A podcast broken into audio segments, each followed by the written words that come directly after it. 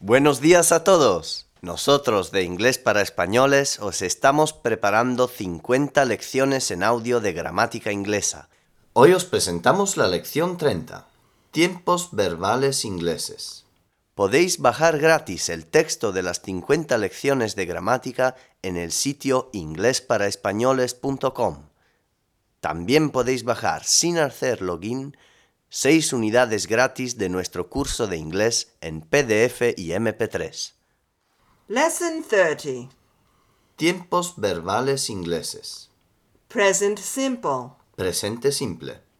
Richard is a barman and he works in a pub. He usually works from 8 p.m. till 1 a.m. Affirmative. Richard es un barman y trabaja en un pub. Él, en general, trabaja desde las 20 hasta la 1. Does Richard work in a pub? Interrogative. Richard does not, doesn't, work in a pub. Negative. Present progressive. Presente progresivo. Richard is working now. Affirmative. Richard está trabajando ahora. Is Richard working now? Interrogative.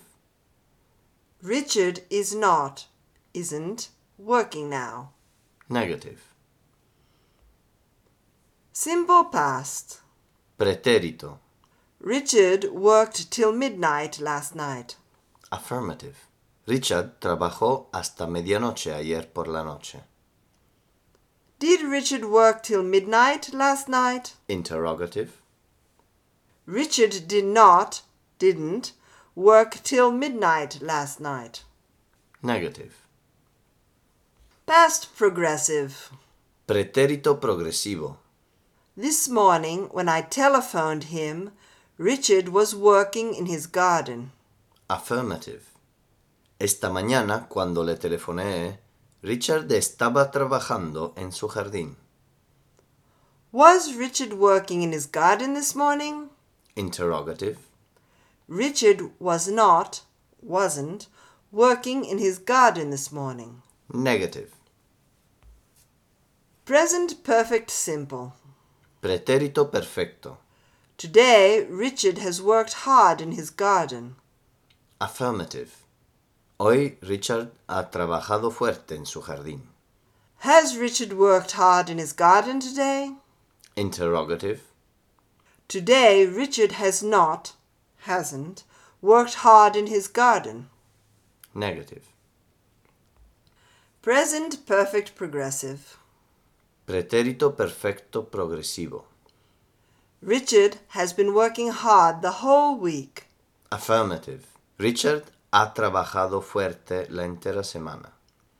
Has Richard been working hard the whole week? Interrogative. Richard has not, hasn't, been working hard the whole week. Negative. Past perfect simple. Pluscuamperfecto. When I telephoned Richard at 8 p.m., he had already gone to work. Affirmative. Cuando telefoneé a Richard a las 8 de la tarde, había ya ido a trabajar. Had Richard already gone to work at 8 p.m.? Interrogative. At 8 p.m., Richard had not, hadn't gone to work yet. Negative. Past perfect progressive. Pluscuamperfecto progressivo. When Richard arrived at the pub, he was very tired because he had been working the whole day. Affirmative. Cuando Richard llegó al pub, estaba muy cansado porque había estado trabajando el día entero. Had Richard been working the whole day? Interrogative. Richard had not, hadn't, been working the whole day. Negative. Future simple. Futuro. Con el present simple. The train leaves at seven. Affirmative. El tren sale, saldrá, A las siete. Does the train leave at 7? Interrogative. The train does not, doesn't, leave at 7. Negative. Future simple. Futuro con el present progressive. This evening, Mary is going to a birthday party. Affirmative. Esta tarde Mary irá a una fiesta de cumpleaños. Is Mary going to a birthday party this evening? Interrogative. This evening, Mary is not, isn't, going to a birthday party. Negative. Future simple. Futuro con going to. Next summer, Mark is going to spend his holidays in Brazil. Affirmative. El próximo verano Mark pasará sus vacaciones en Brasil.